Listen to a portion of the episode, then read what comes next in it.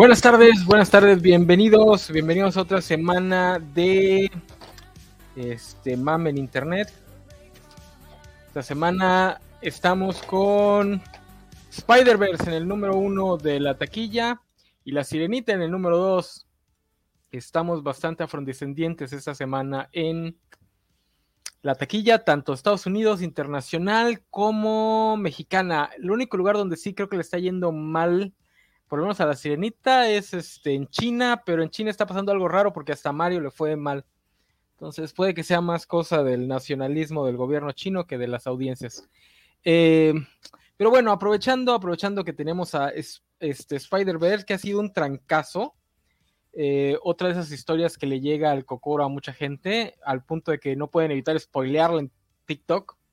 Entonces vamos a aprovechar para hablar justamente de los héroes legados, porque ya empezó el, mame de empezar a preguntarnos si Miles Morales va a ser el Spider-Man para las siguientes generaciones. Nosotros como ñoños ya viejitos, pues no es nuestro primer rodeo, no es la primera vez que un héroe legado reemplaza al héroe original para después para que después llegue un Geoff Jones a usar todo su poder de hombre blanco, aunque no sea heterosexual, para regresar a esas horrorosas minorías al closet donde deberían existir solamente. Pero bueno, de eso vamos a hablar, de eso y más. Ok, por un momento pensé que no estábamos en vivo. Eh, este, quédense con nosotros. Déjenme encuentro mi intro. No se nos vayan. Los dos que llegaron.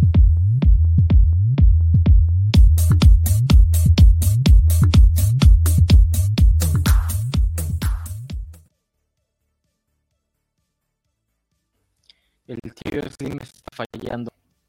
Este, pero bueno, su yerno anda en Campeche, creo, dando conferencias de cómo hacerse rico. Ojalá explique cómo este, casarse con la hija de un millonario, que eso es lo, lo que a mí sí me gustaría que me explicara el, el buen Elías Ayub. Pero bueno, hablando de gente millonaria, este, démosle la bienvenida a Isaac de la Rocha. Isaac, buenas tardes. ¿Qué tal? Buenas tardes. No tengo Este, nada que vienes decir. a hablar de Tengo así comentarios graciosos. este, pero bueno. Eh, vamos a darle la bienvenida a nuestra compañera Sofi. Sofi, buenas tardes, noches. Yo pensé que íbamos a hablar de que se cumplen no sé cuántos años del homicidio de Paco Stanley. Paco Stanley, deberíamos dedicarle un programa a Paco Stanley. Pues a lo mejor de, de grandes momentos de la cultura pop mexicana. no Mexicana, sí. Pero, pero, corre un rumor de que está canijo hablar de Paco Stanley sin que te tiren las transmisiones, ¿eh? Con eso de Ah, que... bien, ya no lo mencionamos entonces. pero quién- ¿Te las tira Vale? Así como cuando hablas de Sí, Your sí. Mother. Ándale. Pues es que Vale es como que el Paco Stanley. Hola Nat, de la covacha. Este, lo que a mí me haría el mallito, así que cuídate, Vale, cuídate.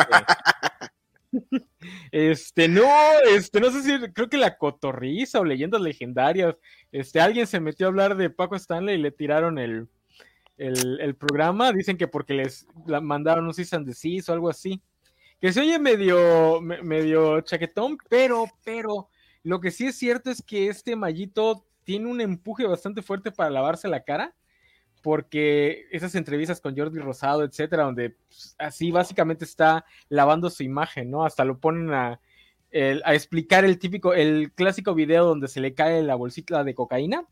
A decir, no, no era cocaína, es que yo traía un polvito blanco de no sé qué para no sé qué cosa. Así de, güey. E- Era el polvo para que no se le, ¿cómo se llama? Para que no sudara y no brillara en la cara. Qué mal pensado. Yo, yo así de, güey, es 2023, te creeríamos más si admitieras que eres cocainómano y dijeras, pero no lo maté. Ah, pues te creo, te creo. Pero que digas, no, no, no, eso no era cocaína, nada más. Tú digo, ¿quién no trae de repente una bolsa, una grapita de polvo blanco? De Sobre todo talco, si es tu hobby, o sea. Sí, pues, eh. A veces uno necesita talco y pues ni modo de traer toda la botella. Este, pero sí, deberíamos ser uno de los, de los grandes momentos de la cultura pop mexicana. Eh, Está triste no. que homicidio sea uno de los grandes momentos de la cultura pop mexicana. somos un país violento, Isaac. Sí. La paca, este, ¿quién fue el que mataron ahorcándolo en su carro? Este, por el que metieron al hermano de Salinas. ¿Ruiz Ah, Mació? No. No, no sé.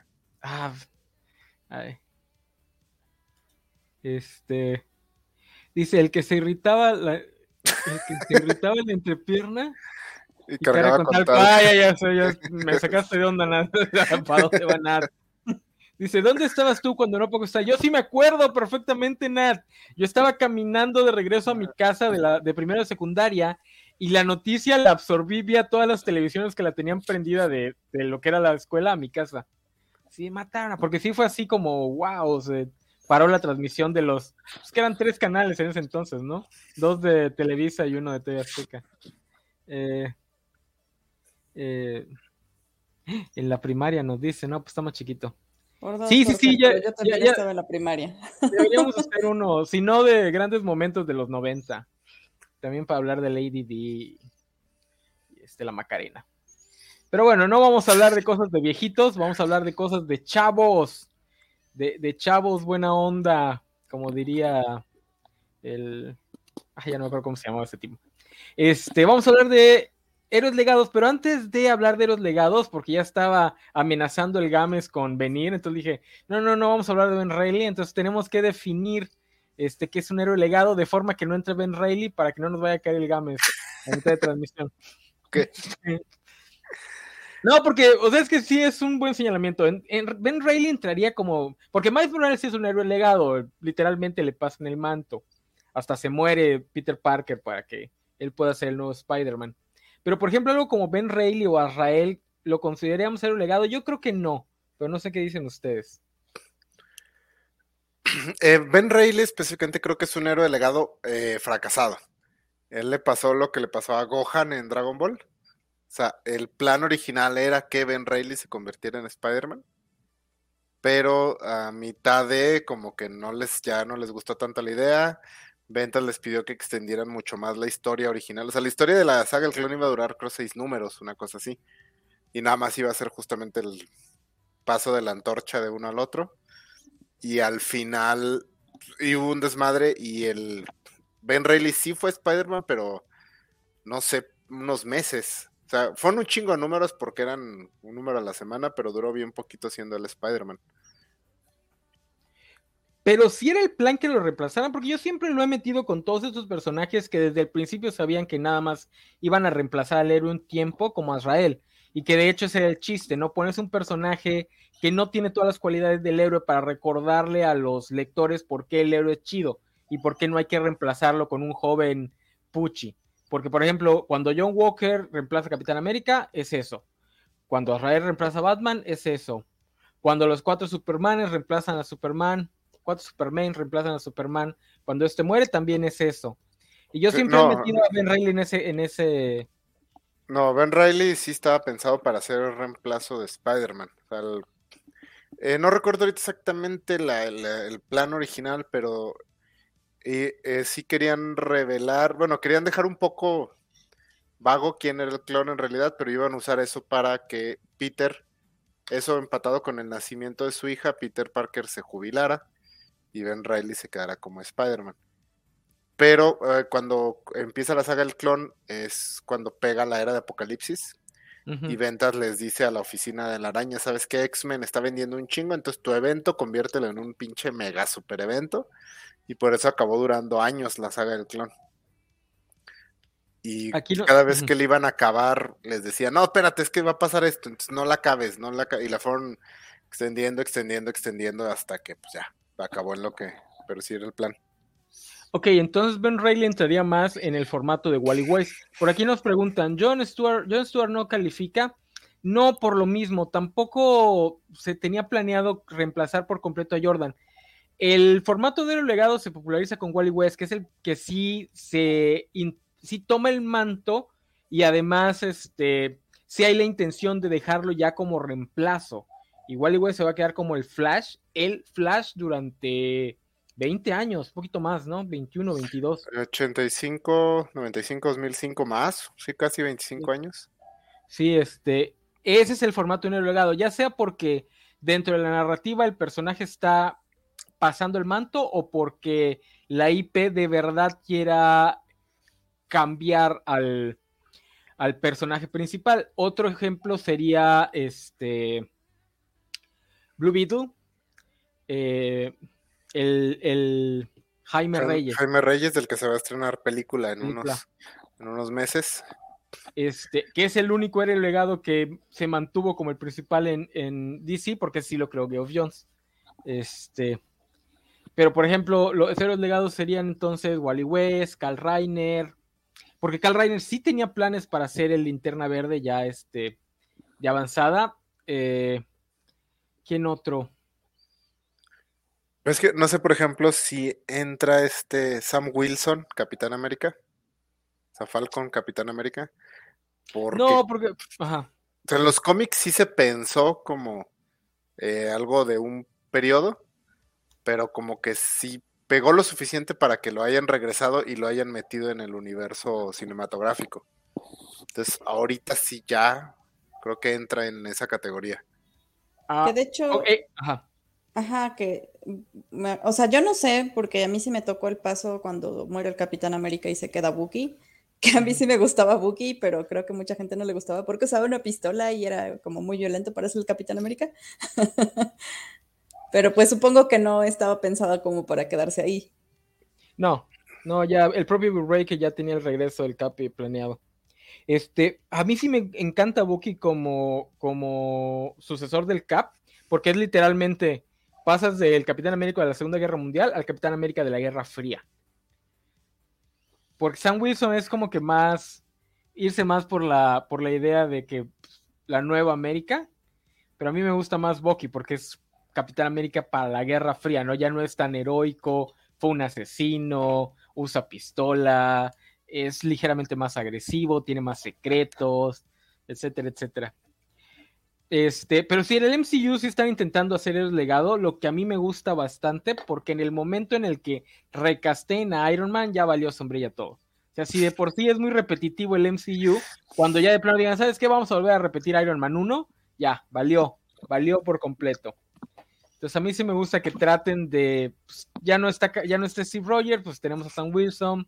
Ahorita también vamos a ver qué tanto se va a hacer a un lado Brie Larson y su Capitana Marvel para dejar a, a Fotonia Miss Marvel, este, no sé qué otro ejemplo, eh, Hawkeye. por ejemplo, el caso de Capitana Marvel es más, eh, un poco diferente porque la Capitán Marvel, o sea, Carol Danvers hereda el manto de, de... Marvel, el Capitán Marvel original. Que bueno, antes de que lo tuviera ella, lo tenía Fotón. De hecho, ella, eh, Mónica Rambeau fue Capitán Marvel antes que Carol Danvers en los cómics. Pero no, ella hereda el, como que la suben a Capitán Marvel y luego eh, Kamala Khan adopta el manto de Miss Marvel, que fue el que tuvo Carol Danvers durante como 40 años. Sí, en los cómics, Carol ahorita es como que un héroe legado porque ella es la Capitán Marvel de los cómics y nadie quiere regresar a, Marvel. Y a su vez, Kamala Khan es también un héroe legado porque es la nueva Miss Marvel. Eh, por ejemplo, con Batman sí está difícil porque pues sabemos que DC nunca va a retirar a Bruce Wayne. Pero eh, dentro de la narrativa sí llegaron a crear la idea de porque pues, la idea de, que Batman va a heredar el traje es parte del mito y el lore de Batman, pero pues nunca lo va a hacer a largo plazo DC. Y, y se han intentado pues varias veces mostrar qué es lo que viene después cuando ya este Bruce Wayne esté viejito. El que más me gusta a mí es Batman Beyond, creo que es el que más acierta en esta idea de, cómo será el Batman viejito, de que en algún momento todos sus psychic lo van a dejar solo porque es un viejito pedorro. Entonces va a tener que cachar a un nuevo, a un nuevo este, adolescente huérfano.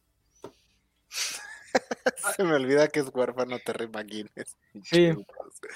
literalmente le mataron a los padres para que pudiera ser Batman.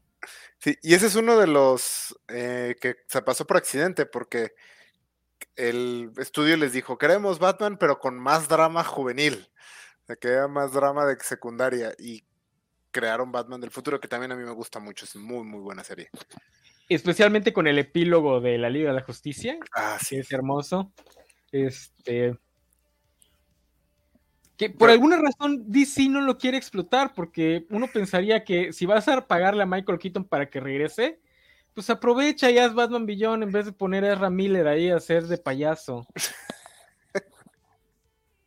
que fuimos al cine y salió el trailer y, y The Flash y mi esposa me dice, ay, va a haber otra película de Batman este año. Sale un chingo Batman en esa película. Es que es una película de Batman donde pues, nada más Flash va a pasar por ahí. Este. Que bueno, siempre puede pasar lo que luego pasa en los trailers, que todo lo que viste Batman en el trailer es todo lo que va a salir en la película. Sí, sí no, si, si, eso pasa, esa película la va a odiar medio mundo. Este, ¿quién quiere ver a Flash en Flash? Sí, y además que pues, es Wally West, no sé por qué le llaman Barry Allen. Eso me enoja mucho.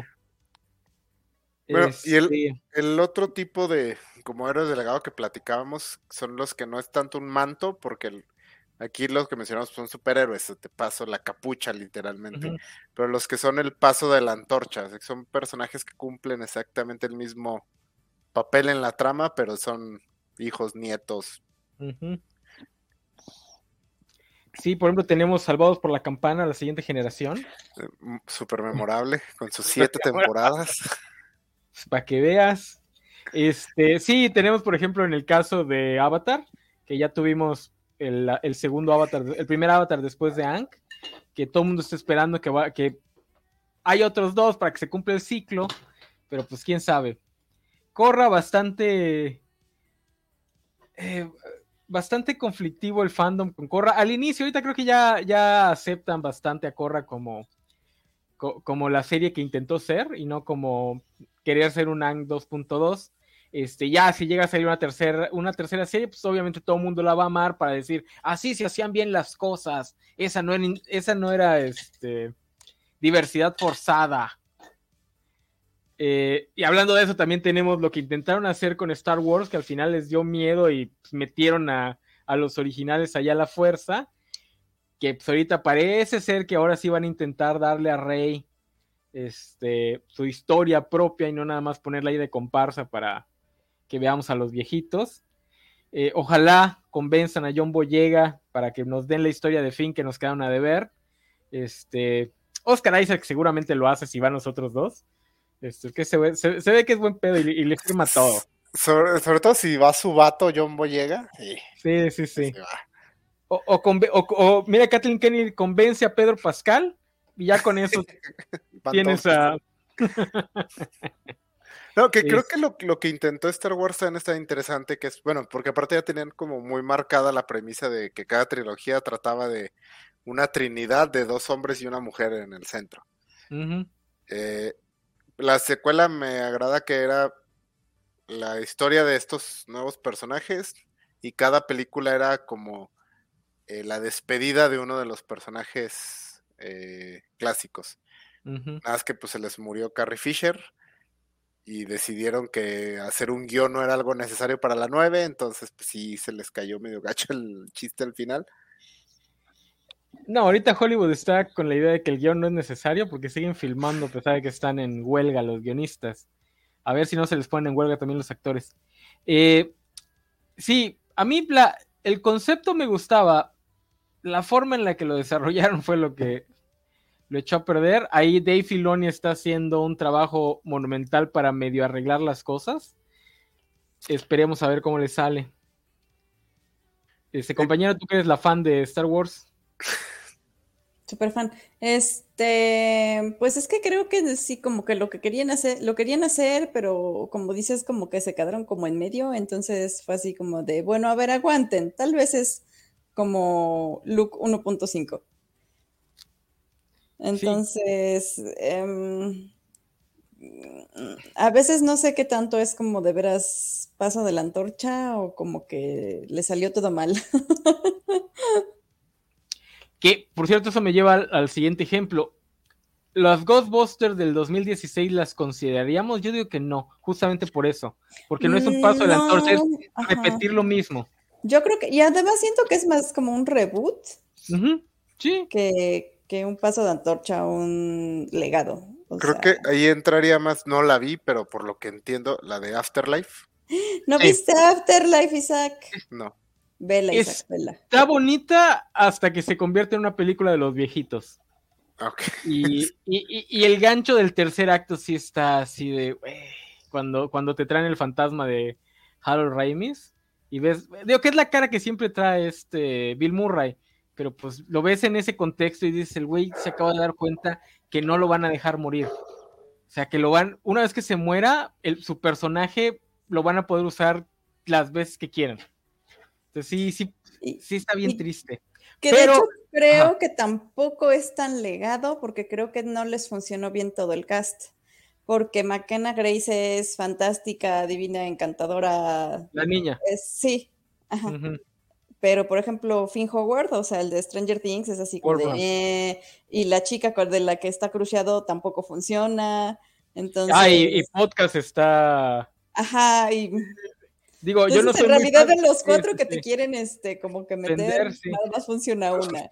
Pero en, objetivo sí era hacer como. Sí, hacer como. Bueno, en objetivo sí, pero bueno, no sé, a menos que, que refuerzan muy bien esos tres personajes, no sé cómo le van a hacer. No, pueden hacerlo con la, pura niña, o sea, pues, tampoco es obligación que repitan a los cuatro. Es que el problema con este Wolfram, el de Stranger Things, es lo mismo que con, con Millie Bobby Brown. Cuando estaban chiquitos, todo el mundo pensó que ellos iban a ser dos actorazos y ni siquiera son los más talentosos de ese cast infantil. O sea, ni, él ni siquiera es el más talentoso de los varones de ese cast. Este, y pues la pubertad no le pegó muy bien, además. Eh, pero la chavita sí lo hace bien. ¿Considerarían Tiny Toons como una. Sí, eso sí. Sí, eso sí. Porque así se para sola. O sea, Tiny Toons sí tenía cameos de los, de los personajes originales, pero eran eso, cameos. La historia era de los. O sea, era. Tiny Toons sí es eh, Merry Melodies. Perdón, Looney Tunes. Para, para su época, que en ese entonces a principios de los 90. Se funcionó perfectamente. Que es el gran problema que tiene. O sea, ahorita que viene el revival va a ser interesante verlo porque es muy de los 90. Lo correcto sería repetir la fórmula en el sentido de volver a hacer Looney Tunes, pero ahora para esta época, algo completamente distinto. Entonces, va a estar canijo que, que a los Tiny. Yo, pero yo soy muy fan de, los Tiny Toons. Oye, pero antes de, Ghostbusters también tuvo un intento más que nadie se acuerda, pero yo sí. Extreme Ghostbusters. Que es buena. Muy buena. Eh, eh, yo, sé que estadísticamente es difícil que algo que traiga la palabra extremo en el título sea bueno, pero sí estaba chida. Sí, no, sí. Y además era para los que les gustaba la animación de tipo Hombres de Negro. O la, o la caricatura de Godzilla, que dudo mucho que alguien se acuerde. Era más o menos el tipo de animación, pero un poquito menos realista. Entonces también le quedaba muy bien para, para el tema de los Ghostbusters. El problema es que de repente las historias sí estaban medio ñoñitas para lo que tú esperabas con Ghostbuster. Especialmente si habías visto la caricatura original con ese coco que nos dejó traumados. Sí esperabas algo un poquito más. Pero sí está muy. Ojalá, ojalá en algún momento también los revivan esos personajes, porque igual estaban chidos. Eh, la de Gotsuki. No digas mamadas, Luis Juárez. No, la de los 90. La, de, la, caricatura de la película de Godzilla gringa de los 90. Esa estaba buena, estaba muy buena, nada que ver con la película. Sí, estaba buena. Estaba muy buena. De hecho, era como la, historia de Godzilla que nunca pudimos ver porque era él peleando con un monstruo diferente cada semana. Cada semana. Sí. Ahora, curiosamente, creo que repite el mismo problema que la, que la nueva saga, de que el primer monstruo es como que muy genérico como los mutos de la primera película. No, sé por qué a los gringos les gusta empezar con, esos monstruos genéricos. Si el chiste de Godzilla es ver animales ahí todos raros. Este, ¿qué otra? Pues también estaría este. Ah, Guerra de Bestias, que también van a salir en la nueva película de Transformers. Que yo también amo esa serie, que también es una serie legado. El único salto abismal en el tiempo en la franquicia de Transformers porque sí está varios siglos o milenios en el futuro. Ya no hay, ya no hay Autobots, ya no hay Decepticons, ahora son Maximales y Predacons o algo así. Eh, pero bueno, después de esta larguísima introducción, ahora sí vamos a regresar con Miles Morales, que es el ejemplo que tenemos. Yo no he visto la película, pero TikTok ya me la expolió así, canijo. Ya prácticamente la pude haber visto. Si hubiese querido, la pude haber visto en TikTok. Eh, digo, así de grande está pegando que la gente la está subiendo completita a, TikTok. ¿Ustedes ya la vieron? ¿Les gustó muy buena Sofi? No, Sofi tiene este, opiniones al respecto. Yo la amé, así, un chingo. Es, no es tan buena como la primera. Eh, la primera sí creo que es perfecta. Esta por su simple naturaleza como eh, parte uno de dos. Eh, no puede ser tan perfecta. Y al ser más grande, pues sí, hasta que tengamos la segunda parte podamos a poder juzgar todas las... Entonces, no, no llega a ese nivel. O sea, la, la uno es tan elegante en todo lo que hace. Esta no llega a eso, pero aún así me encanta esta película. Es buenísima, lleva la animación a otro nivel. Sea, francamente, sí. Antes del tráiler de esta película, antes de esta película salió el tráiler de la nueva película de Pixar y qué hueva. O sea, sí. La de elementos, la, aparte que la verdad sí se ve de hueva, o sea, se ve como que Pixar ya no le está echando ganas a nada. Así como, ah, metáfora de integración. Una chava de fuego anda con un chavo de agua. no mames, Pixar, piénsale tantito. Pero aparte visualmente se ve aburrido. No, y se, tomaron muy en serio el chiste de, y ahora X cosa si tuviera sentimientos. Ah, ¿Y qué tal si los italianos gays tuvieran sentimientos? tal si los negros tuvieran sentimientos. Este, no, tuvieran alma. sí, ya Pixar está en un gueto. De hecho, tiene su nombre, lo que le está pasando a Pixar se llama gueto de la animación o algo así, Animation Ghetto, que se quedan enfrascados en un estilo que fue muy popular y no lo pueden soltar y no pueden evolucionar. a que a mí me gustó mucho Soul también, está gracioso. A mí la única que realmente no me ha gustado es Onward. Es la única que sí me aburrió así de ya, ya, ya termina, ya termina. Todas las demás me han gustado, pero con excepción de Turning Red, ninguna me ha encantado. Que es la única, Turning Red es la única que, que sí se siente con intención, que es lo que creo que tiene Spider-Verse, ¿no? Digo, no lo he visto, pero he visto muchos cortos en TikTok y lo que yo siento es que esta película sí, sí sientes que hay la intención de contar una historia muy similar a Guardianes de la Galaxia, pero lo siento aún más libre, porque todavía Guardianes de la Galaxia lo sientes dentro del formato MCU, nada más que con la personalidad de James Gunn. En cambio, Spider-Verse yo siento que sí, pues te está contando cosas que no esperabas ver porque se está saliendo del molde superheroico que ya, ya nos tenían acostumbrados. ¿Ustedes que ya lo han visto? ¿Es así, Sofi? Este, pues primero quiero decir que no es que no me haya gustado, solamente dije que de trama le sobran 20 minutos, que son los mismos 20 minutos que le sobran al programa especial de la covacha donde Valentín estaba peleando si era o no una historia completa. Este, eso es porque se me olvidó robarlo para decir eso. Pero bueno. Ay, Este, pero visualmente es hermosa, entonces esos 20 minutos que le, que le sobran de trama, este, yo estaba muy encantada viendo todo lo bonito que se ve. Entonces, este, sí le sobra, sí le sobran 20 minutos, no me importa. Pero bueno, este, sí, creo que está, está muy padre porque creo que el mensaje principal de la historia que es como de que no tienes que hacer siempre lo mismo, eh, está muy chido. Entonces, eh, como bien dijeron en el programa La Covacha, creo que le está hablando a los fans así como de, güey, ya no tienes que estar haciendo siempre lo mismo para tener una historia. Y que de hecho es algo que, este, que han estado como comentando mucho en redes, que es que eh, sobre esto que decían de que había una fatiga de superhéroes y que en realidad no es que haya una fatiga de superhéroes, sino que hay una fatiga de malas historias, ¿no? Y no me acuerdo si fueron los de Sony que dijeron que eh, si le pones a la gente las mismas películas genéricas con la misma estructura, supongo que obviamente hablando del MCU, dice, sin importar el género, la gente se va a aburrir. Entonces, creo que es, es eso. Em, creo que eh, sí tiene como algo que decir la película. Sí, es, eh, como mencionan, es una película con mucha intención, porque incluso todo este mensaje acerca de cómo deberían cambiar el, o sea, cómo los fans no debemos estar tan apegados al canon y que usan hasta la palabra canon. Eh, corres mucho el riesgo de hacer una eh, una película acerca, o sea, como decíamos, un, un cómic acerca de cómics, o sea, una película acerca de, de, superhéroes acerca de superhéroes. Pero no, o sea, hay mucho corazón, mucha, hay una trama de verdad aquí acerca de estos personajes lidiando con decisiones difíciles, con momentos impactantes. Eh, sí se, se nota una, o sea, una libertad absoluta para jugar en hasta visualmente las cosas que hacen. Eh, creo que en retrospectiva hizo que me gustara, o sea, le quitó puntos a Multiverso de la Locura.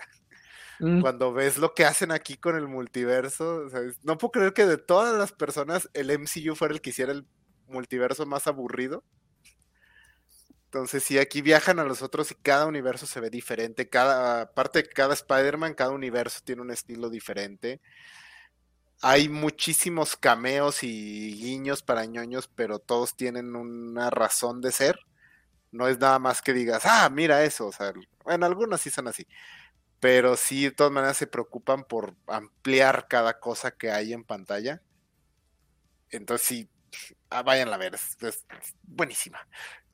Eh, lo digo porque vi una escena de lo que me imagino es el drama entre los dos protagonistas, el drama pseudo romántico y la ligera traición de uno de los, de, los dos de la pareja.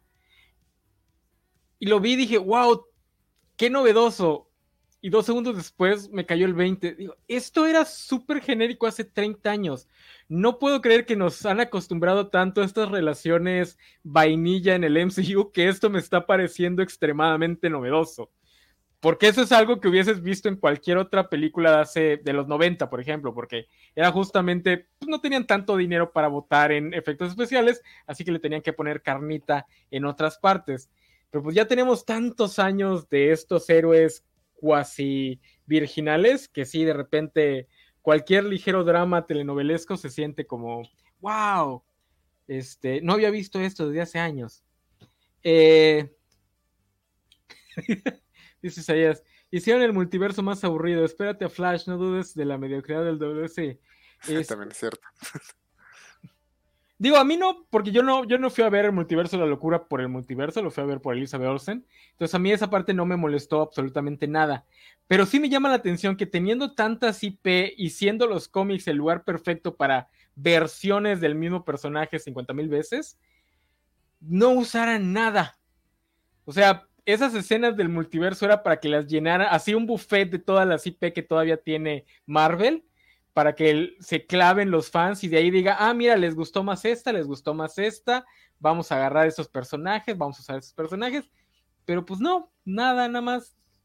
Digo, también hay que tener en cuenta que tenían a los pobres de efectos especiales ahí encadenados en una silla sin dormir. También hay que entenderlo. No, pero por ejemplo también está el caso de la serie animada esta de What If.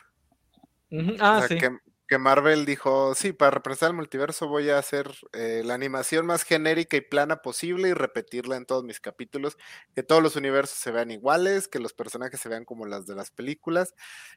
Entonces, cuando lo ves aquí en Spider-Verse, si, si dices, Marvel, había tanto que hacer, solo debía que esforzarse tantito.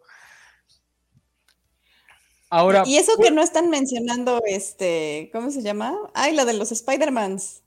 Ah, no ah, no way home. No Way Home. Entonces, así de. Yo sé que todo el mundo se hipió con esa película y que dijo que era la mejor película de Spider-Man, pero neta es que le echaron 5 gramos de ganas para lo del multiverso, amigos. hasta, hasta en las introducciones de los personajes, o sea, fíjate cómo el, el esfuerzo que le pusieron a cada, a presentar a cada Spider-Man aquí, a, a, No Way Home, este, y Toby Maguire camina por una puerta. O sea, no hay nada de eso. O sea, por ejemplo, la, escena esta donde están platicando Miles Morales y Spider y Gwen eh, eh, sentados de cabeza con el Nueva York de fondo que se refleja en el agua. O sea, lo ves y dices, ¿por qué chingas eh, vi tres películas de Spider-Man tan visualmente aburridas cuando se podía hacer esto? Digo, también probablemente es una cosa de, de producción eh, lo, porque sí se nota que Lord y Miller sí saben cómo manejar producciones más creativas. Porque ellos son los productores, no son el director, no, el director es Joaquín Dos Santos, si no mal recuerdo. Este, también un viejo caballo de mar de caricaturas. Yo Dirigió toda la primera temporada de La Leyenda de Korra. Este. Y varios capítulos de la Liga de la Justicia y de Avatar también. Sí, o sea, sí se ve que saben manejar producciones creativas, mientras que pues Kevin Feige apenas le está entrando a la animación. Esperemos que con la reconfiguración de Marvel dentro de Disney, ya y, también esperemos que esté aprendiendo Kevin Feige, esté tomando notas, y se le ocurran cosas como que para el siguiente What If, pues dale un capítulo a la producción de X-Men 97. O sea, un capítulo no creo que sea tanto problema. Tráete a la gente de Pixar para que te hagan uno o dos capítulos y diles, hagan lo que quieran. O sea, Tommy, mira, aquí tienen mi catálogo de personajes. Ustedes elijan para hacer la historia que no les han dejado hacer en Pixar y, y van. Que eso es lo que yo me supongo que sí, sí hacen Lord y Miller. O sea, no es nada más poner su estilo, sino dejar que la gente con la que colaboren se exprese. Eh, porque además hubo como 40 mexicanos metidos en esa producción, ¿no? De los 200 y pico animadores. Entonces sí, también es, ha de haber sido un trabajo de coordinación canijo. Por eso les aviso, ni crean que la siguiente película va a salir el próximo año.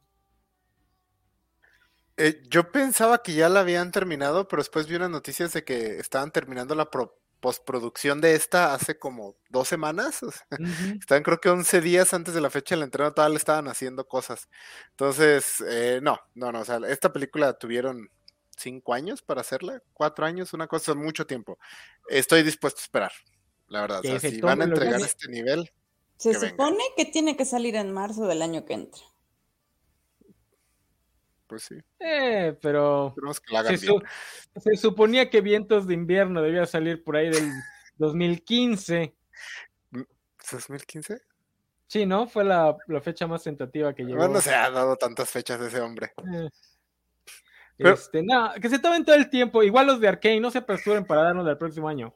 Tárdense todo lo que necesiten. Este, porque además creo que ya dijeron que esta va a ser la última centrada en Miles Morales y el, y el Spider-Verse, ¿no? que también eso me parece excelente. Aplause a los creadores, nada de, no, esta franquicia puede durar 15 temporadas, no, no, no, no, tres películas y ya. Digo, pueden centrarla. Ajá. Sí dijeron que le iban a dejar porque estaban cansados. sí, sí, güey, o sea, debe ser brutal, o sea, todo el trabajo que tiene. Que no, o sea, la plática entre Gwen y su papá, animar eso, o sea, es una plática y decir, no, pero la podría hacer fácil, pero yo no soy esa clase de animador que estaba viendo que eh, Spider-Punk, que es eh, como el favorito de todo el mundo, este, se tardaron cuatro años en animarlo. o sea, sí, una joya. Oye, Sophie, antes de hablar de Spider-Punk, ¿qué opinas del mame en internet de que, Gwen de que Spider-Woman Gwen Stacy es trans? Em, creo que sí es un headcanon. Eh, porque pues obviamente si ya has seguido los, los cómics y sabes que el código de colores ya está ahí y no tiene ninguna eh, connotación política.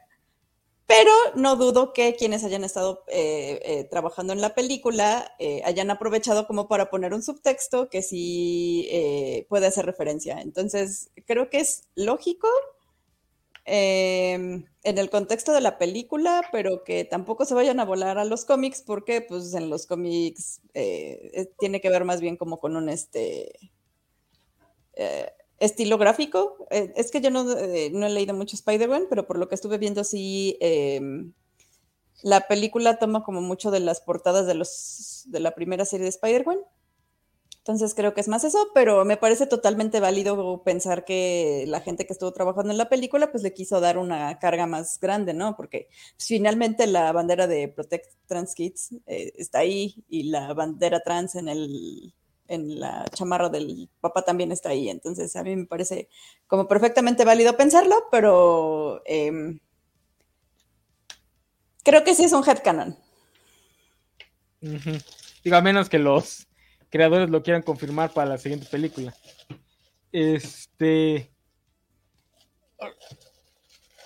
Spider-Punk, que lo está amando todo el mundo, incluso los güeyes que siempre se quejan de las pintaderas.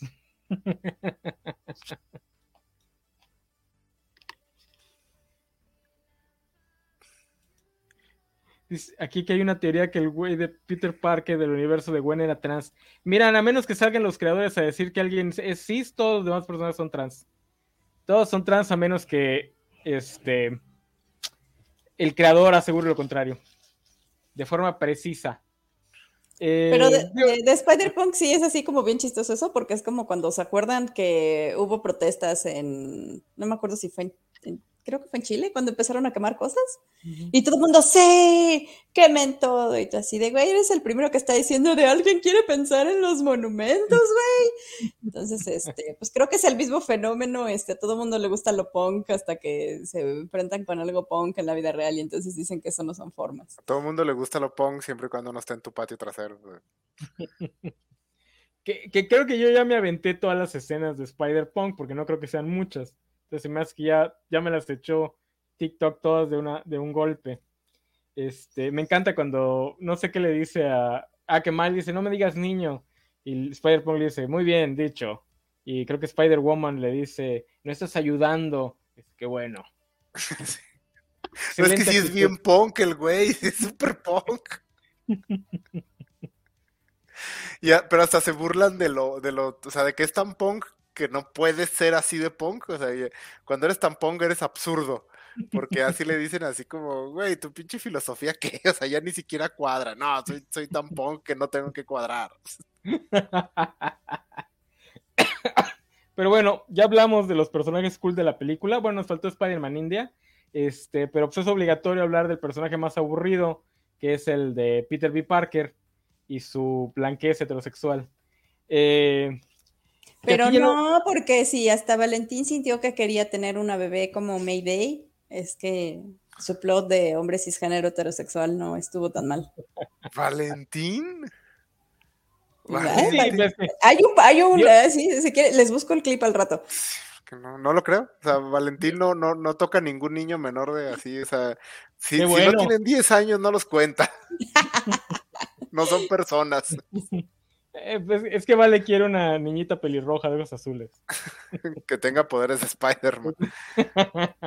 no, creo yo que esta franquicia de Into Spider-Verse, o sea, hablando del tema de Eres Legado, es porque es una franquicia acerca de eso. o sea, acerca del paso de la antorcha, acerca, porque mucho el mensaje de estos, eh, cuando otras personas toman el manto del héroe, es que cualquiera puede ser el héroe. Entonces, ese es el mensaje justamente de la primera, la máscara siempre queda. Entonces, y esta lo lleva todavía, y lo exponencia más, así como, no, todos pueden ser un gato, puede ser un tiranosaurio, puede ser Spider-Man, un caballo puede ser Spider-Man.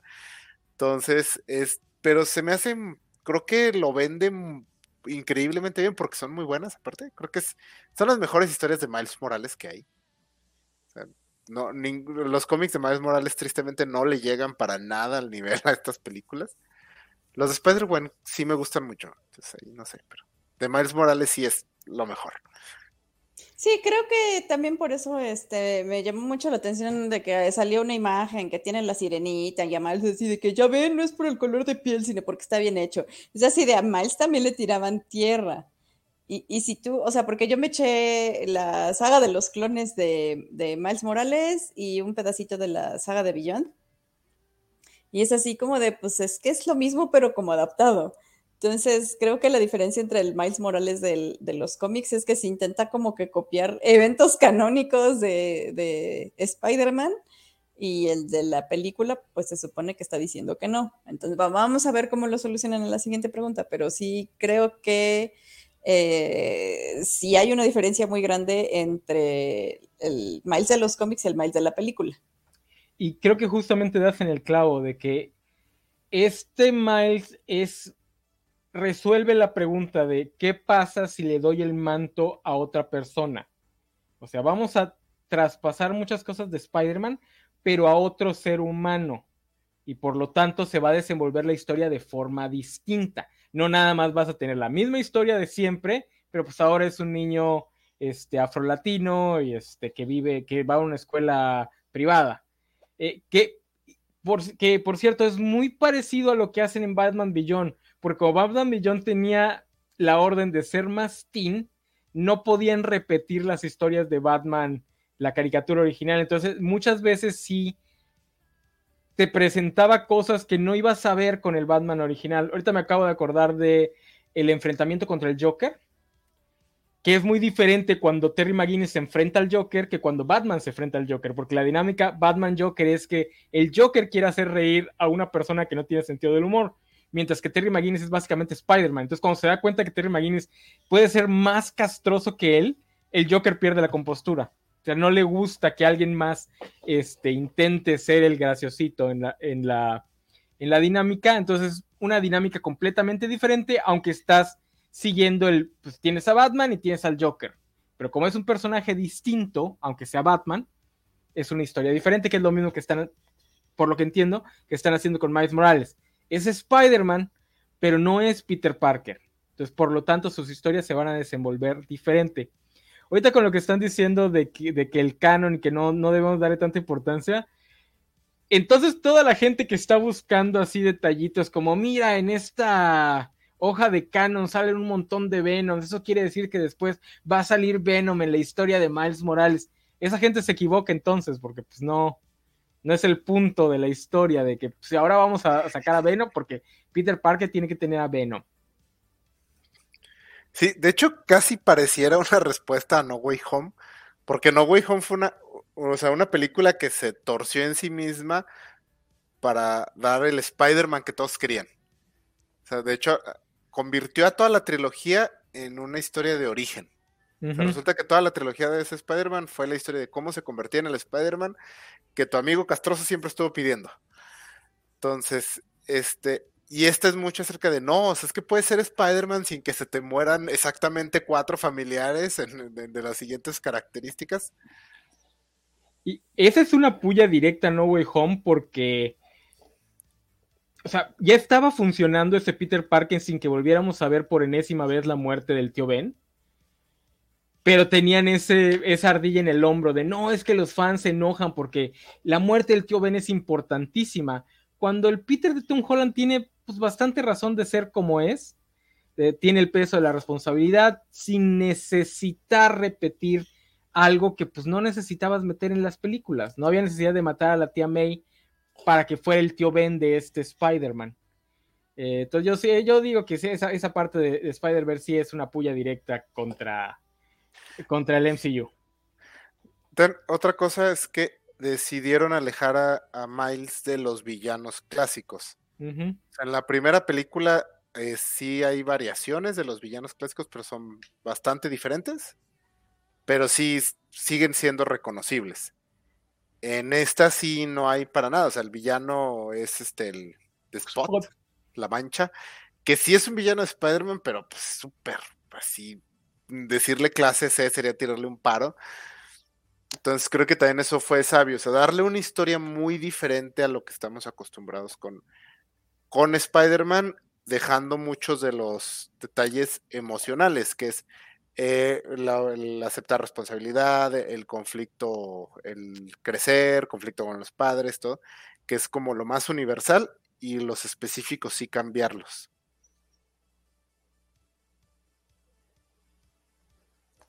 Este, aquí no sé qué nos están deseando Gámez, pero lo voy a ignorar.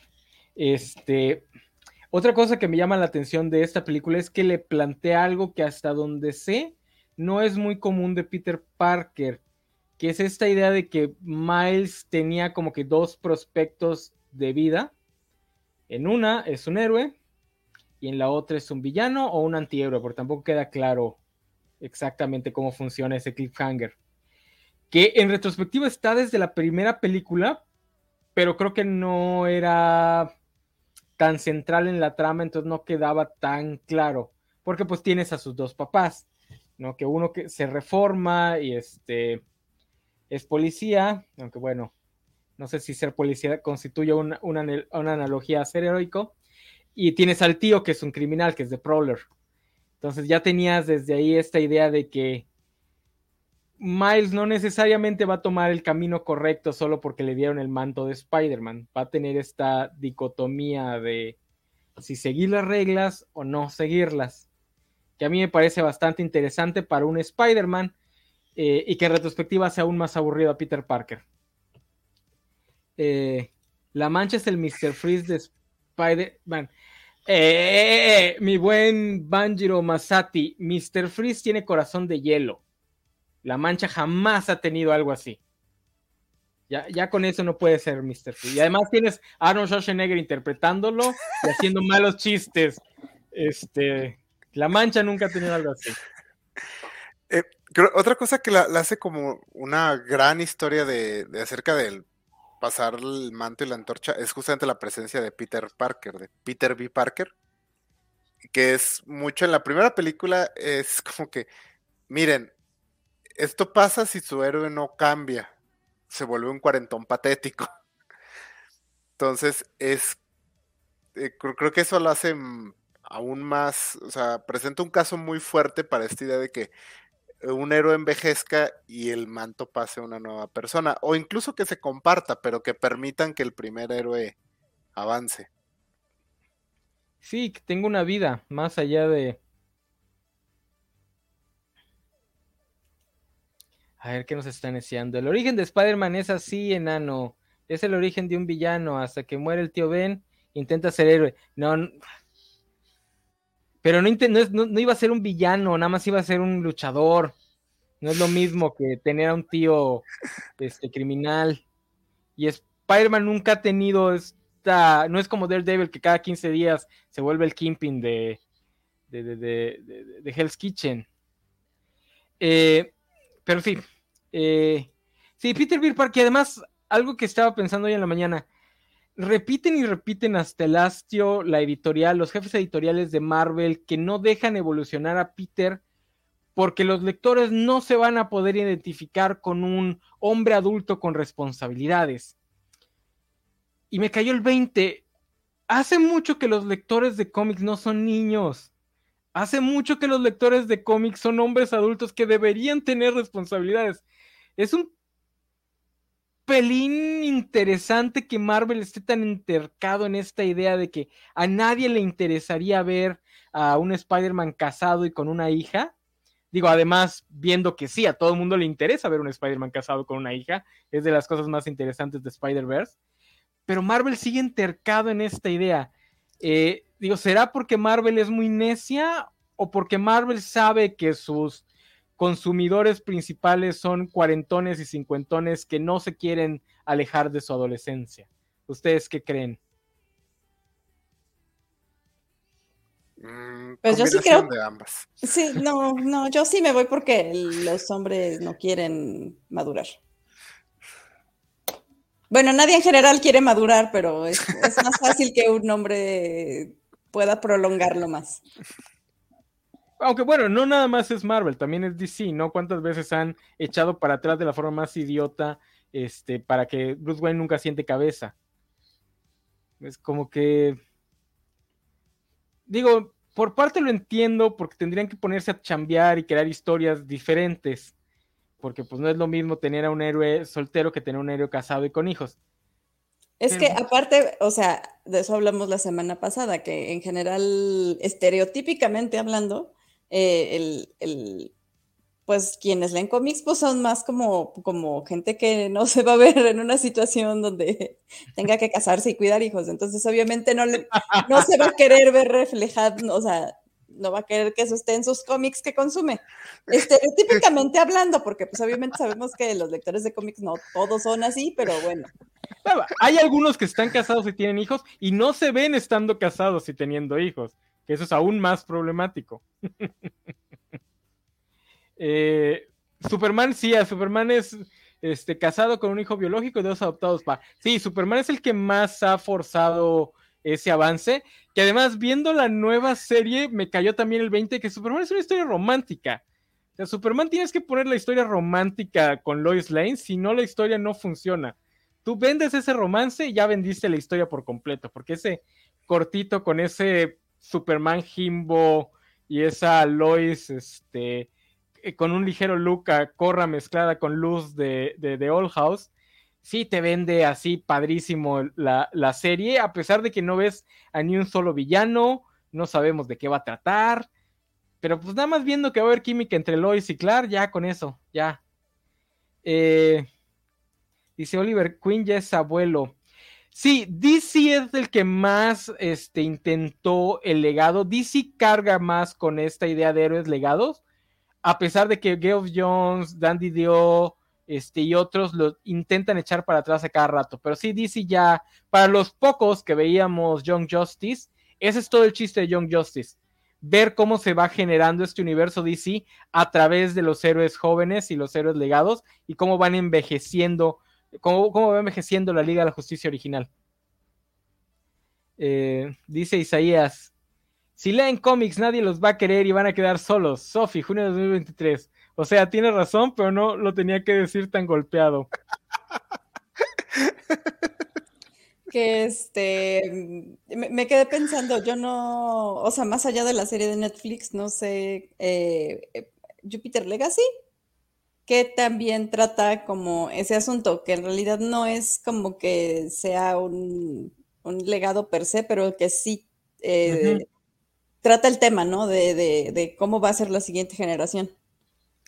No sé que también lo haga porque pues la serie... A mí me, a mí me gustó bastante. A mí la serie sí me gustó bastante. En cuestión de efectos está bastante cutre, pero justamente esa, ese choque generacional entre eh, la, generación original de superhéroes que además fungía como los superhéroes originales de barba cuadrada, puros y nobles, y la generación de los hijos que son un desmadre, o sea, son además como los hijos de los ricos, o sea, de, de pobres que se hicieron ricos y tuvieron hijos. Entonces, a mí sí me gustaba ese choque generacional, que es otra cosa que a mí me gustaría mucho ver en los cómics, porque ahí hay mucha tela de dónde cortar, especialmente ahorita que muchos de los arquetipos superheroicos ya no son muy cómodos. Yo sí creo que Superman y Batman deberían ser personajes viejos, porque sus dos arquetipos ya quedaron un poquito arcaicos, entonces las historias sí los deberían manejar como tal. O sea, es que esos dos son dos viejitos con la mentalidad de un viejito, de, con la mentalidad heroica de los 50, y que se den de topes con los héroes nuevos que tienen mentalidades distintas pero pues no va a pasar. Ahora que me quedé pensando, ¿Sandman es una historia de un héroe legado? Era el plan, pero a Neil Gaiman le super valió madre. Ya sé que no, ya sé que no, pero me quedé pensando porque sí, o sea, a final de cuentas dice que es, o sea, no deja de ser él, pero si es alguien más que no es él, entonces me quedé pensando. Ah, por, por Daniel, sí, sí. Es la historia, es la historia de, de, madurar, de hecho, si es que es madurar, no, no puedes ser el, el personaje adolescente toda tu vida. Oigan, pero ya hablando de DC, ya pasemos a la parte fea, que es aceptar que esto no va a durar. Disfruten a Miles Morales mientras dura, hasta que Disney y Marvel encuentren la forma de absorber todo lo chido de Miles Morales y volvérselo a poner a Peter Parker para relanzar Peter Parker y que los ñoños de que en ese entonces van a tener 60 y 70 años no se pongan a llorar en el asilo. Porque ya nos pasó con los héroes legados de DC de los 90 ya teníamos a Wally West, ya teníamos a Carl Reiner, que esos dos fueron el Flash y el Linterna Verde de una generación.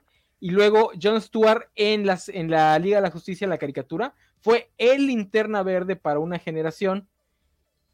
Y todo se fue al demonio porque a fuerzas quieren a Al Jordan y a Barry Allen, a pesar de que son literalmente los dos miembros de la Liga de la Justicia con menos características menos este, personalidad. O sea, literalmente hombres de varilla cuadrada y ya. No, igual y este es un caso escandalizante, duró 25 años siendo Flash. O sea, realmente sí fue el Flash de, toda una generación. Yo no sabía quién era Barry Allen hasta ya un tiempo que estuve leyendo cómics, pero a mí Flash era Wally West. Y aún así le dieron para atrás a ese, o sea, sí, eh, creo que todos los flash de todos los fans de Wally West estaban así como que no, ya, ya chingamos, ya, Wally va a ser el Flash. Nada. Sí, si acaso esperábamos que Wally hiciera lo mismo que Barry, se muriera en algún punto para que Bart fuera el nuevo Flash. Pero no. Para atrás, digo, lo que hacen también es ponerle el nombre de Barry Allen a Wally West, porque tanto en la serie como en las películas, ese personaje es Wally West. Que lo llamen Barry Allen es otra cosa. Que eh, está muy extraño porque eh, Barry Allen no es una marca como lo sería Clark Kent o Bruce Wayne. Es que no tiene personalidad. No, y la gran mayoría no ubica quién es Flash. O sea, a toda la gente de calle le dices, oye, eh, ¿quién es, quién es el, cuál es el nombre civil de Flash? No te van a saber decir. El de Superman, sí. Entonces, si tienes a una versión que es la que tiene personalidad, ¿por qué no la dejas?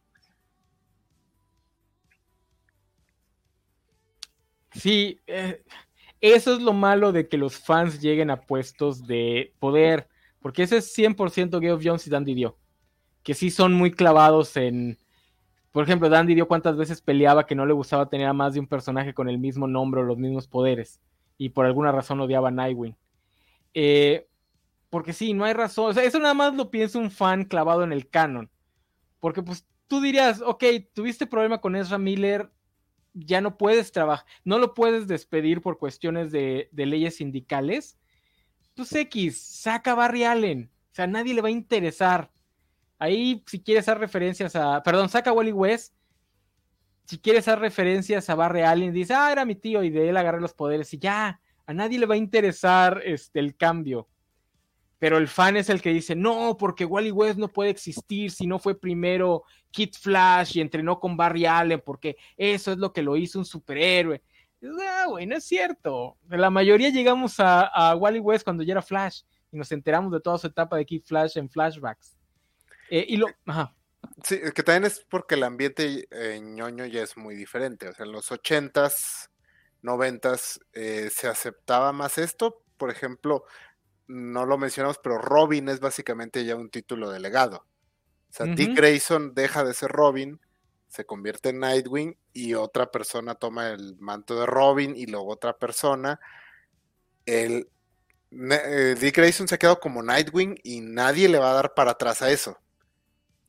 El, siguiente Robin, que fue Jason Todd, eh, como lo mataron, alcanzó a brincar todavía a ser Red Hood pero Tim Drake se quedó congelado para siempre como Robin.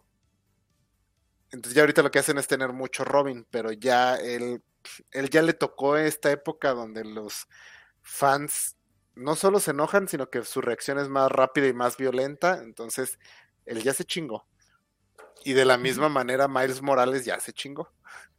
Que es lo mismo que le pasó a Cal Reiner, porque Cal Reiner ya llega cuando ya empezaba el internet, entonces ya podían juntarse estos ñoños tóxicos a quejarse y a estar chingando a DC para que lo cambie, a pesar de que pegó bastante bien. O sea, Kyle Reiner sigue, a, pesar de que tiene 20 años que DC lo está pisoteando, sigue teniendo bastante fanbase.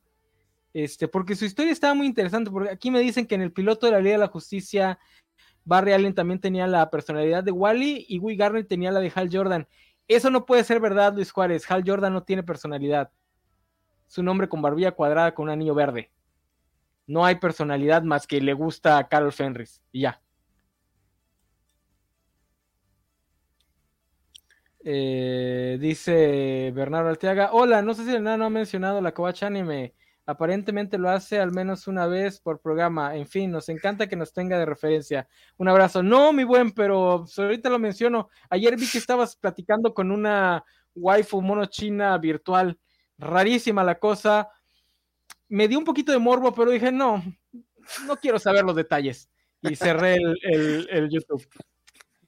Eh, este, pero sí, porque también Carl Reiner ya era el linterna verde, que además era una idea muy interesante de darle el anillo a una persona que no, que sí conoce el miedo, que irónicamente le va a backfirear a Geoff Jones cuando intente repetir la historia de Al Jordan y Parallax, pero ya sin Carl Reiner porque sin Carl Reiner no funciona toda la idea de Parallax. Necesitas a Reiner, necesitas a Linterna Verde que conozca el miedo para descubrir que la energía amarilla es el miedo puro. De la misma forma que necesitas a John Stewart para descubrir que la energía verde es este, fuerza de voluntad.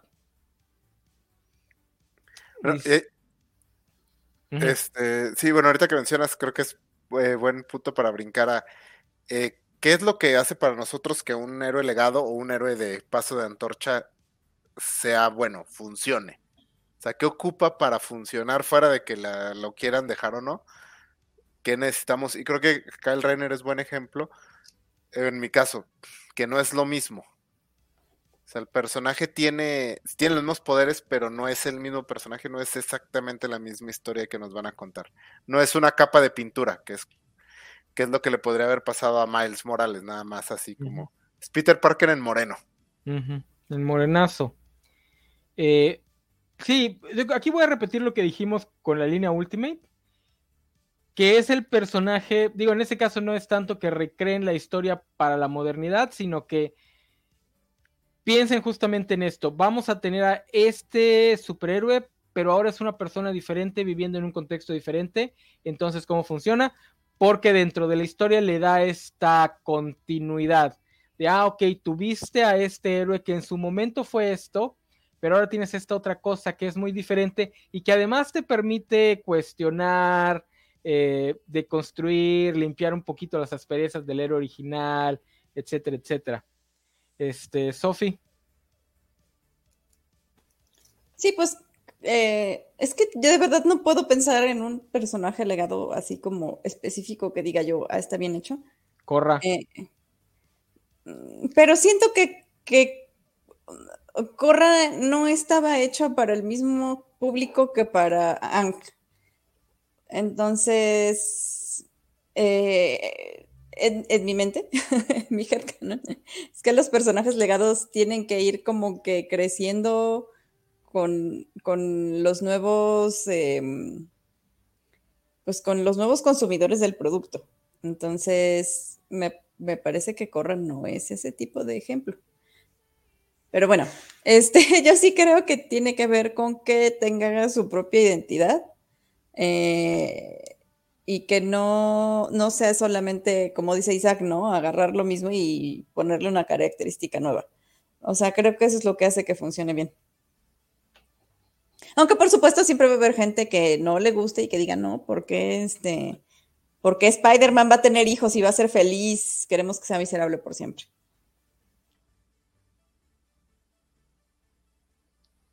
Este, aquí nos pregunta, ¿por qué los ñoños no se molestaron cuando Robin evolucionó a Nightwing? Probablemente sí se molestaron, pero no había internet para articularlos. Entonces. Sí, o sea, se nos creemos que antes del 2010 el, la, la, vida ñoña era como los folletos de los testigos de Jehová, donde están todos así felices conviviendo con animales en peligro de extinción. Eh, el, chequen las cartas que les mandaron al cuando relanzaron a los X-Men en el 78. Fue un desmadre, se pusieron bravísimos. Y, X-Men era un título cancelado, o sea, fue un título, fue un título fracasado. Ahorita me acabo de acordar que alguien descubrió hace poco, pero no me acuerdo, la carta de un escritor cuando era niño que le mandó al guionista de Thor porque presentó un equipo de superhéroes dioses que le cambiaba la etnia a algunos dioses este, vikingos, creo. Los nuevos asgardianos o algo así se llamaban. Y pues obviamente había asiáticos, había afrodescendientes, etcétera, etcétera. Y este güey le escribió así de, pero ¿por qué? Si se supone que son vikingos, es como si hiciéramos a Pantera Negra Blanco, ya sabes, las típicas estupideces de fans. Eh, pero es un escritor, o sea, la escribió cuando era niño, no, escrito no me acuerdo quién fue. Es uno de los que dices, ah, sí, a huevo fue él. Lo esperaba. Sí, sí. Eh, creo que el de American Flag, creo, creo, ahí sí no me, no, no, me lo tome nada. Ah, el buen Howard este, Shaking. Creo que fue Howard Shaking. Este, no, sí, o sea, lo que pasa es que no había cómo articularlo, o sea, porque también esas voces son una minoría, la mayoría de los consumidores consumen, lo disfrutan o no y lo votan y se olvidan de ello. Estos que se clavan en es que destruyeron mi infancia, son una minoría. Lo que pasa es que el Internet les permite articularse. Es como con lo de la sirenita, o sea, la mayor parte de la gente le valió sombrilla el desmadre, los que la quisieran ir a ver la fueron a ver, la disfrutaron o no, se olvidaron de ella y a lo que sigue. Este grupúsculo de gente que está rasgándose las vestiduras porque cómo se atrevieron a mancillar a su personaje este, favorito, son puñado, nada más que están articulados porque el internet se los permite. Eh, pero también en su momento también eran horribles. Con Carl Reiner fue creo que de los primeros donde ya aparece esta articulación en internet. Tenían hasta su nombre, los Corps, un acrónimo de... Hate. Ah, algo así. El acrónimo era hate, yo no creo qué significaba, pero qué pinche dedicación al tema. porque además todos estos héroes legados de DC eran bastante diversos para la época. Digo, Wally West ya era un pelirrojo blanco, este, pero estaba casado. Era irlandés. Wally West. Bueno, Wally West es irlandés. ¿Irlandés? Es, según yo es irlandés o escocés. O sea, tiene... Y su esposa sí es, Es- asiática. Es asiática. y Este, Kyle Kyle Reiner Reiner es mexicano. me- irlandés mexicano. Este, el que es eh, Connor Connor Hawk. Lee- Connor Hawk es este también blanco afrodescendiente. Este, y así nos vamos. O sea, también hubo un esfuerzo en los 90 por hacer esta. eh, por diversificar, porque todavía Marvel era un poquito más diverso. DC era puro blanco, este, varonil de barbilla cuadrada. Este. Y sí, también lo echaron para atrás, como van a echar para atrás lo de Miles, porque yo también por eso es que no le doy tanto peso a si el héroe legado pega o no en el mismo, para el mismo público, porque pues al final se va a echar para atrás. Pero yo sí consideraría Corra un buen héroe legado porque continúa la historia, o sea, continúa la historia en un tono diferente, con una narración diferente, pero es la misma historia, es el mismo mundo de Avatar, nada más que en una luz distinta, lo que te permite tener historias distintas. Eh, y además, Corra se atreve a hacer algo que muy pocos se atreven a hacer, que es cuestionar el mundo que crearon. Eh, porque todos los villanos de Korra nacen de cosas que Ang de una forma u otra hizo, con excepción de Kubira, que ese sí es el, el resultado de las propias acciones de Korra y las primeras temporadas. Eh, cuestionan mucho eh, su propio mundo. Yo también por eso es que a mí Zahir me fascina como villano, porque es básicamente diciendo, los creadores diciendo, no, no, no, espérenme, esta idea de que los maestros aire todos eran puros porque eran budistas es falsa, o sea, también podían tener su lado negativo, de la misma forma que los señores del fuego, su honor se podía volver colonialismo, de la misma forma que, que las tribus agua este, también tenían su lado negativo, los maestros aire también podían tener su lado negativo, que es el de Zair, porque Zair es 100% un celota de la, de la nación del aire. Es aún más celota que este, que Tenzin. O sea, Tenzin sí está dispuesto o lo convencen de cambiar las normas de la nación del aire, mientras Zair se sabe todo así de memoria. Eh, y eso es lo por- para mí eso es un buen héroe legado. O sea, si vas a continuar la historia ad eternum, pues por lo menos muéstrame cómo cambian las cosas, ¿no? Que ese es mi problema con Star Wars. Otro que a mí sí me gusta mucho, que no es tan bueno, pero a mí me gusta mucho, es Guerra de Bestias. Porque Guerra de Bestias también cuestiona bastante el mundo de Transformers. Eh, y se mete mucho en el lore de una forma bastante divertida, porque también le vale sombrilla el canon, de repente se pasan por el arco del triunfo. Eh, y también te plantea cosas interesantes con respecto a, la esa idea de la eterna lucha. ¿no? Porque se supone que en Guerra de Bestias ya hay paz. eh, los dos bandos maximales y, y Predacons viven en paz. Pero Megatron, que ni siquiera es descendiente de Megatron, nada más se pone el nombre porque es un fanboy de Megatron. Tiene su grupito de terroristas que son una bola de soquetes, porque pues, tampoco va a encontrar a lo mejor de la sociedad, que son los que quieren revivir esta eterna lucha entre los dos bandos de, robots. Entonces eso para mí es lo que es un buen legado. También Batman Beyond porque también explora muchas cosas del universo DC. Aquí nos dice Javier, para mí uno de los mejores personajes legados es Terry McGuinness de Batman Beyond, un personaje que no es un calco de Bruce Wayne en muchas de sus características. Ahora bien, con, este, con estos ejemplos que acabo de dar, el problema también con estos héroes legados es que la única forma de continuarlos es creando un siguiente legado. O sea, no vas a poder estirar eternamente al héroe legado porque pues terminas en el mismo lugar. Entonces esto es bastante difícil. Yo no conozco ni un solo caso de un tercer nivel de héroe legado. No sé si el fantasma, si contamos al, al no sé si el fantasma de los 90 es, es descendiente del fantasma de los 40 y ahí podríamos contar a Fantasma 2040 como un tercer héroe legado. O sea, un Eres el único que recuerda Fantasma 2040, no, entonces, Ese, ese es mi don, esa es mi maldición. El fantasma. Fantasma. Aparte la película, la de los 90, sí, sí era fue de los 90, era una película que estaba bien mala, de que juntaban tres calaveritas. Está bien mala. Ahorita me estaba acordando, un tipo de, que, de héroe, bueno, de paso de la antorcha que yo he visto que intentan y no le sale, es donde no es necesariamente un manto, este, que no sé cómo definirlo, por ejemplo, lo que intentaron hacer con Indiana Jones en la, en la calavera de cristal. Ah, con los hijos. O- Sí, o ese, sea, ese nunca hijos o heredero, o sea, que no eres un héroe en sí, sino que tienes como un trabajo y, es, y después lo va a hacer alguien más. Lo mismo intentaron con Jack Bauer en 24 y con Jason Bourne en la franquicia de Bourne. Gracias por darme pie para hablar de esto. Lo mismo han intentado con James Bond. James Bond Jr. ¿Se acuerdan? No, No. ¿Se les? ¡Yeah! Otra de la que solo me acuerdo yo. En los 90 hubo una caricatura cuyo personaje principal era el sobrino de James Bond. Búsquenla en Google, no se van a arrepentir. James Bond Jr. Y iba, la idea es que iba a una escuela, a una boarding school, era un adolescente. Va a una boarding school a educarse y va a tener de puro compañeros a gente que de alguna forma está relacionada con personajes clásicos de James Bond. Incluso hay como que un nieto, hijo, sobrino del de Odd Job, pero creo que es de los malos. Este, sí, está bien, está bien raro, está tan forzado el concepto que me encanta.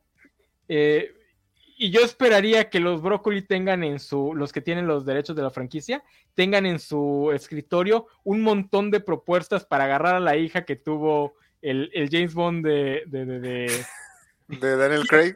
de Daniel Craig y hacerla James Bond Jr. James Bond Jr., no, o sea, no sé si, si esto fue un regalo o una maldición, enano, porque seguro voy a acabar viendo esa madre. Y lo, es que lo más irónico es que James Bond no debería tener problemas para llegar el, el concepto, porque literalmente es un trabajo. Sí, Es sí, un número que le dan a una gente. No hay ninguna razón para que no haya un nuevo James Bond. Entonces sí, está bien loco ese James Bond Jr. Y aparte es un- es una serie animada. Ah, sí, es una serie animada. ¿Qué onda? Y se ve, se ve culera la animación, ¿eh? No, es ve- horrible, malísima, malísima. Que ni ¿Cómo- siquiera es, es de los 80 o de los 90. eh, se ve ochentera porque se ve la misma animación que Tortugas Ninja. Eh, pero puede ser, puede ser de los 90 con una animación muy mala que se ve ochentera. Ah. Porque sí era muy mala, era muy, muy mala. Este. No, y además tenía el formato de caricatura de esa época, donde todos tenían su catchphrase y era súper genérico el guion, y todos terminaban riéndose al final de la aventura. No, no, horrible, una cosa espantosa. Dice que se lanzó el 5 de agosto de 1991. Ay. Técnicamente ya parte de los 90 culturales, porque los 90 culturalmente inician en el 91. Este. El fantasma. Ah, mira aquí. Planeta Virach. Este, yo sé que no te acuerdas del fantasma 1040 y nada más estás pretendiendo por convivir, pero gracias. Este, el fantasma 2040 sí pasó bien el manto, que además lo animaron los mismos que Aeon Flux, entonces estaba bien rara la cosa. Está rara. Estaba extrañamente flaco. Pero la que. ¿eh? Se supone que el bebé pitufo se convertirá en el siguiente papá pitufo. Se está poniendo bien raro este programa. ¿Por qué? Mini espías con James Bond. Banjiro, es que ahí es donde la gente debe decir, no debe preguntarse si debe, debe preguntarse por qué no lo han hecho. Eh, ahora, ahora todo el mundo recuerda Fantasma del 40. Eric Hernández. No, le iba a decir, la mejor película de un héroe legado, La Máscara del Zorro. Ah, sí, porque, No, porque hay, ajá, Sí, no es, no es este de la Vega, es otra persona al que le da el manto. Es un peliculón y es una película de héroe legado. De hecho, es, la misma trama que Batman del futuro, solo que en México co- colonial. pero antes de Batman del futuro, ¿eh? No, no la- eh, Batman del futuro Sí. la copió. Este, que tenían, que, que hay en planes, digo, no sé qué tanto esté en producción, hacer la continuación y traer a banderas para que haga lo mismo. Que, Que le pase el manto a otro personaje, sí. Lo que pasa es que querían que fuera una mujer y los gringos no vieron bien en la connotación de ponerle a una mujer, la zorra. Como que cuando lo, cuando lo anunciaron no cayó muy bien. Ah. Dice la mejor peli del Batman mexicano. Nuevo, nuevo español. Es buenísima la máscara del zorro. Ah, muy buena, güey, muy la mejor Hay película. dos, ¿no? Sí, pero de la segunda no hablamos. Ah. Eso nunca existió, dice, dice No, Isaac. eso no pasó. No pasó. Ay, mira, se, se están poniendo gruesos. Dice, Ant-Man fue copia de la máscara del zorro. Básicamente sí. Técnicamente el Ant-Man este es Sí. un héroe legado. Lo que es cierto es Scott Lang y es la misma trama. O sea, el héroe ya retirado busca un nuevo para que le ayude a vengarse. Este, mira, aquí nos, se nos está pasando, ya sí nos, nos iba a caer. A pesar de que aquí andaba el de la covacha anime, pero está, estar ocupado con sus waifus. Dice, los yoyos, Popo. No hay algo más legado que los yoyos. Muy cierto. Esa sí es una historia de legados. Y ahí este, está la que dices, más de un tercer legado, ya van como Ah, en el un tercer. 8, ¿no? Sí. Aunque me acabo de enterar Pero- que, que Stone Ocean repite a- al, al que va vestido como a Yotaro, ¿no? Ah, Sí, aunque yo, yo voy a poner ahí un poco en, en duda eso, porque la verdad es que ningún yoyo está al nivel de, eh, de Jonathan. Entonces, lo hace, pero... Pues sí, sí, está pero bien. ¿quién- Los voy a conceder. ¿Quién es Jonathan? Porque yo no, yo no veo yo-yo. El primero, Es ¿no? el primer, es el primer yoyo. Ay, pero es el que no tiene los stands. ¿Cómo decir que no están a la altura si no tienen los stands? No, pues eh, este eh, es que los primeros, en los primeros dos es el, el jamón, que es así Serrano. como energía. Es como una Ah, artes marciales mezcladas con... Sí, sí, sí. Con, con respiración. energía que tiene que ver con el sol. Y ya luego después salen los stands. Y luego después de eh, Stone Ocean es un reinicio de universo. Y después viene el mejor de todos, que es este mm, Steel Ball. Run, Evil Run. que tiene los stands y también sale un poquito, pero muy poquito el jabón. Entonces, eh, la, la- antes del reinicio sí son como que eh, sí son hijos todos de, o sea, sí son todos de la dinastía Joestar. Ujú. Entonces, mm, o sea, se supone que, eh, o sea, lo chido y, y lo que, porque también digo que no es tanto como legado, o sea, lo chido de JoJo's es que cada personaje es distinto. Entonces, o sea, aunque sí es como que la herencia de los Joestar, siento que no, no es como la misma esencia. Bueno, porque no cumplen el mismo papel en la trama, sí. Sí, porque es el, el yoyo, el yoyo amigo y el malvado en turno, que en, en la mayoría es este Dio. Entonces, Yeah. Mi se andan Dio. pasando al villano. Está bien, sí, yo creo que sí. Sí son. Bueno, porque pensé, por ejemplo, en, en Boruto y Naruto.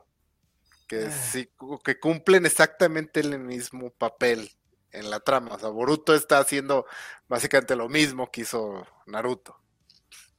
Sí, por eso al final ya deja de ser de Boruto la historia y vuelven con Naruto y Sasuke.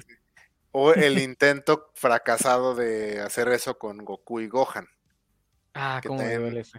Iban a hacerlo para Pues porque que ven, no les, a los hombres en general, estereotípicamente hablando, para que no digan que no tolmen, para que diga yo no tolmen, no les gusta ver a las personas siendo serias, quieren ver hombres golpeando las paredes.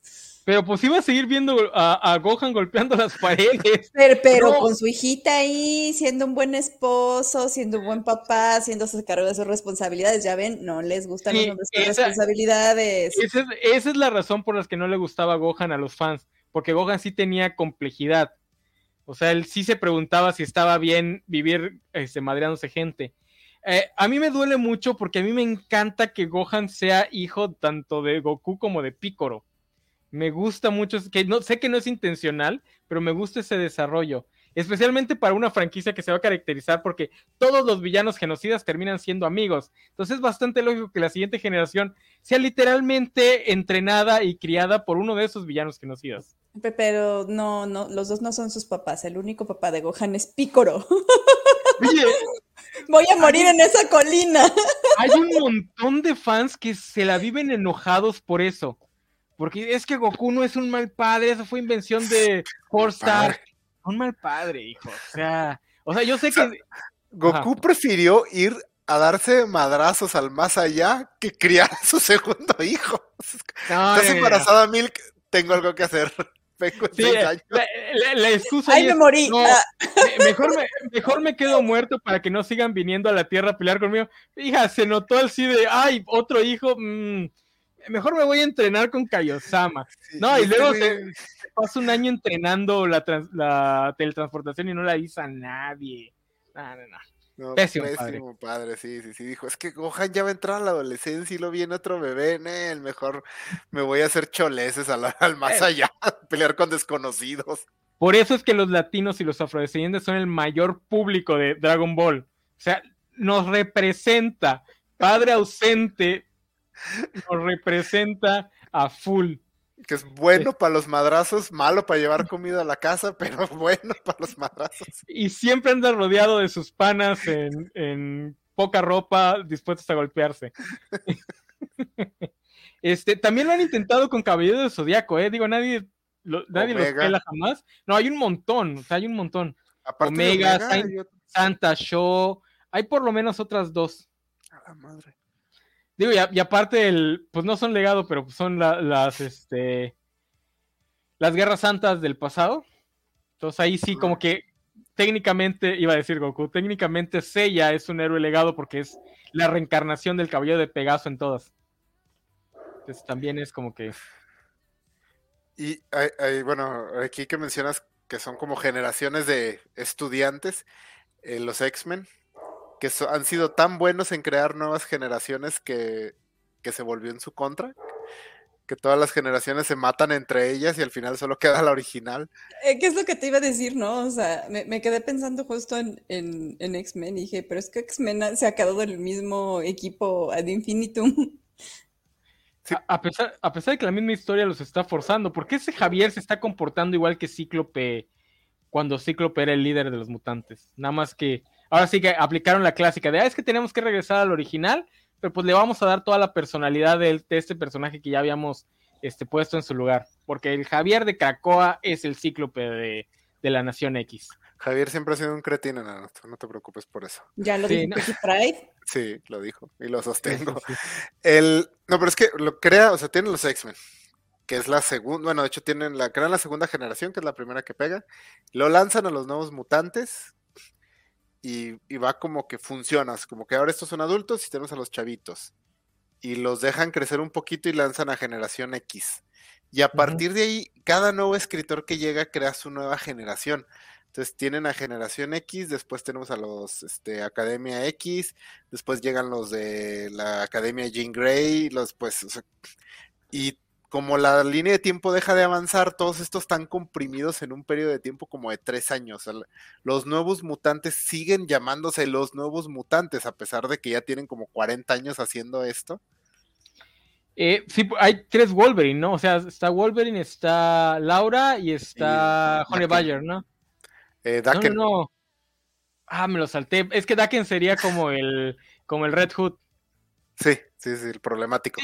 que, acabas de describir el mismo problema que tienen con los Robin, porque tienes a Nightwing, tienes a Red Hood, tienes a, este Team Drake, tienes por ahí a Spoiler, pero pues nada más de los puros Robins tienes al final a este Damian Wayne. Que sería lógico si Nightwing ya anduviera rondando los 40 años, pero no. Se supone que tiene como 24 años Nightwing. Entonces, este eh, Red Hood debería tener como 20 para que Tim Drake tenga como 18 y sí sea un poquito mayor que, que Damian que tiene como 12. Entonces sí está medio raro esos Robins, pero bueno, al buen Bruce Wayne le gusta rodearse de chamaquitos. Eh, pero es lo que, por eso yo también me pregunto, ¿qué tanto es necedad de los, de los cuerpos editoriales de mantener este status quo? Porque sí se ve que hay intención de, pues de crear, especialmente en esas historias que son como que muy telenovelescas, de crear estas generaciones de héroes y de darle su respectiva edad para crear ese conflicto. O sea, si tuvieras un cíclope ya con 30 años de experiencia, pues lo puedes poner en conflicto con esta Laura o con no sé quién sea el chavito ahorita de los X-Men, pues porque obviamente su modo de ver el mundo va a ser completamente diferente al de, los, al de la nueva generación. Eh, y pues sí estaría padre, ¿no? Que veas, ah, pues es que el Cíclope se sigue comportando como se comportaba cuando era adolescente, pero pues como se comportaba cuando era adolescente ya no furula ahorita en, en, en el 2023. No, que, no, sí, síguele, que voy a decir algo respecto a eso. No, no, dale, dale. Okay. Que eso, el problema es que los héroes clásicos es, automáticamente se vuelven mitológicos. Al presentar a la nueva generación, usualmente la dinámica es, los héroes clásicos están ahí siendo súper mega épicos y chingones, y los héroes nuevos están aprendiendo de ellos hasta que los clásicos tienen que intervenir para enseñarles cómo se hacían las cosas bien. Ya vimos qué pasa cuando confrontas al nuevo héroe con el viejo y se llamaron las guerras ñoñas del 2017 con The Last Jedi. No queremos volver a vivir eso. Yo sí, pero pues a mí, me gusta la violencia. Este, sí, ese es el problema y ese es el problema que va a tener el MCU porque en los cómics, como básicamente tienes el mismo cuerpo de fans desde hace 30 años, puedes hacer esto. Pero en las películas sí requieres que los héroes de la generación anterior sean los villanos de esta generación. Eso es algo que se da mucho, por lo menos en Hollywood. Tú tenías a los héroes de los 80, que eran o Arnold Schwarzenegger ponchado como vaca en engorda, o a gente como los de Miami Vice, así suaves con sus chalequitos blancos y la fregada. Llega la generación de héroes de Bruce Willis. ¿Y quiénes son los villanos? ¿Europeos medios afeminados o europeos super ponchados como vaca engorda? Y así nos vamos yendo. El problema con el MCU es que como está existiendo más allá de su lapso natural de vida y quiere crear héroes legado, es que tiene que hacer esto. O sea, los villanos del MCU tienen que ser Iron Man tienen que ser Iron Man, tienen que ser Capitán América, tienen que ser los Avengers originales, pero como bien dices, plantearle a estas IPs que el héroe original no es un santo perfecto, que lo hizo todo bien, híjole, sí te estalla la cosa. Digo, yo quiero creer que los Avengers no son, no están tan santificados como Luke Skywalker, porque tampoco tienen tanto tiempo de existir. Pero pues a ver. Enano, Tienes gente que, se emperra porque le dices que Iron Man era un maldito alcohólico mujeriego. En, el MCU, en el MCU. Ah, nunca lo vimos, no lo vimos más que con dos mujeres en todo el MCU. Ahí sí, ahí sí, mujeriego no. Bueno, que la trama de la segunda película era que el gobierno le quería quitar su arma de destrucción masiva al millonario ebrio y todos estábamos muy enojados. O sea, déjensela la merece. Pues no la mala, no la mala de la película 3 es una morra Ah, sí es cierto, sí es cierto, pero antes, pero pues en, flashback sí es cierto, sí es cierto. Pero por ejemplo, para para Civil War esa trama ya no es ya no caía tan o sea, ya no era tanto de, ah, sí, ellos son los malos porque quieren ponerle reglas a los superhéroes. Ya te empezabas a preguntar, pues sí deberían ponerle reglas a estos tipos que pueden destruir un país entero, ¿no? O sea, como que, ay, sí, déjalos libres porque la individualidad del héroe es lo más importante. Estás diciendo que eres Team Iron Man, no, no. Curiosamente en la película no, en el cómic sí, porque sí se me hacía medio idiota eso. Que ahora que lo pienso, Peter Parker en el MCU es un héroe legado. Sí. Es un héroe legado de, Iron Man. De Iron Man. Y su trilogía también lucha mucho con eso, porque la mitad de la trama es, ay puta, cómo extraño a Tony Stark, era, era súper buena, y la otra mitad era, ay, todos los ex empleados enojados de Tony Stark me van a joder la vida. Por eso a mí me gusta, por eso yo no considero mal esas películas, no son buenas porque son medio mediocres, pero esas son las películas que más se enfrentan justo a eso. O sea, Peter es el la siguiente generación del MCU. Entonces es obvio que él sea el que se tenga que enfrentar al hecho de que Tony Stark era un armero. O sea, le destruyó la vida a los Maximoff y a todo este Sokovia, o como se llama esa, e, ese país, ciudad. O sea, es un villano. No es un villano para nosotros porque lo veíamos de cerca y era cool y dicharachero y era Robert Downey Jr., pero para cualquier otra persona es un villano. Y sí debería ser él el que encabece esta nueva generación con nuevos tipos de heroísmo pero dudo mucho que, que eh, Marvel o Disney tengan las bolas para hacerlo. al rato nos, recastean a, a Iron Man y nos lo vuelven a meter.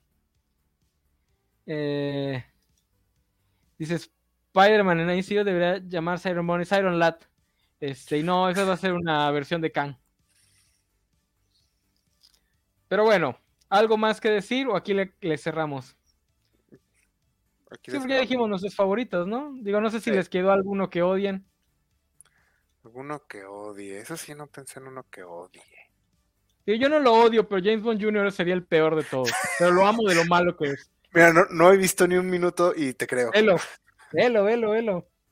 Voy a decir que la secuela que no existe de Pacific Rim.